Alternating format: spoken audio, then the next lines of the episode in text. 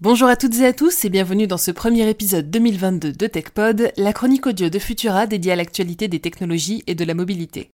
Je suis Emma Olen et aujourd'hui on va parler de moto électrique. Quand on pense aux véhicules électriques, on imagine essentiellement de petites citadines au look sympathique ou des berlines de type Tesla. Et pourtant, outre les scooters, il existe de véritables motos animées par la seule propulsion d'un moteur 100% électrique. Certes, il est plutôt rare de les croiser en ville et encore moins sur les routes, et pour cause, elles compteraient pour seulement 2,5% du marché des motos. C'est donc encore un marché de niche, mais il ne laisse pas indifférent plusieurs grandes marques qui souhaitent déjà occuper la place. Il faut dire que certaines marques venues de nulle part s'érigent déjà comme les futurs Tesla de la moto électrique. C'est par exemple le cas de Zio Motorcycle qui est le leader du marché avec son roadster SRF. De son côté, un autre américain, Lightning Strike, propose une sportive dont le prix de base débute à moins de 12 000 euros avec un moteur de 10 kWh et environ 120 km d'autonomie.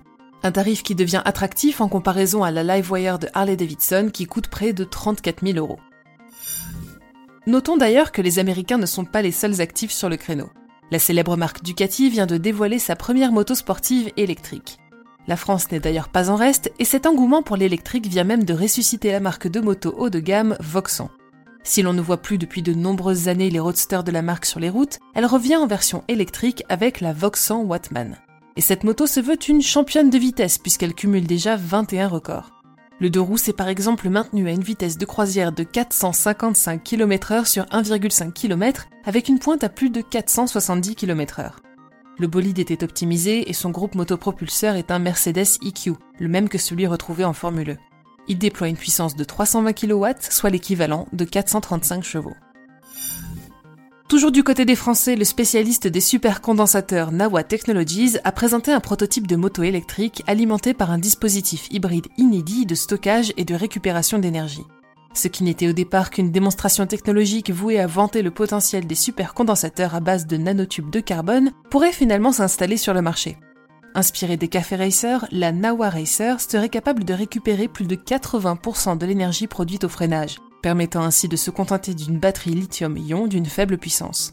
Une configuration minimaliste qui se traduit par un poids total de 150 kg, nettement inférieur à celui de la Harley Davidson et ses 250 kg.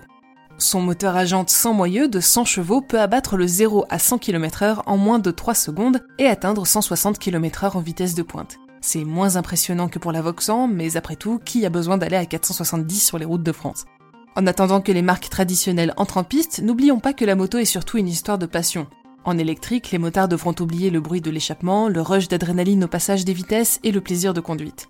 Reste alors l'autonomie. Alors qu'elle est encore considérée comme un frein à l'achat pour une voiture, sur une moto, l'autonomie est proche, voire similaire, à celle d'un modèle à moteur thermique. Alors, convaincu? C'est le temps des bonnes résolutions, alors pour ne pas manquer les dernières actualités technologiques et scientifiques, je vous propose de vous abonner à Fil de Science et pourquoi pas nos autres podcasts. Vous pouvez découvrir par exemple Chasseurs de sciences, notre podcast sur l'histoire des sciences, Bête de science dédié à l'intelligence animale ou encore Futura dans les étoiles, notre podcast d'astronomie. Si cet épisode vous a plu, on vous invite à le partager autour de vous et à nous laisser un like et un commentaire sur des applications comme Tumult, Spotify ou Apple. On se retrouve la semaine prochaine avec toujours plus d'actualités scientifiques et d'ici là, bonne semaine à tous et bonne année.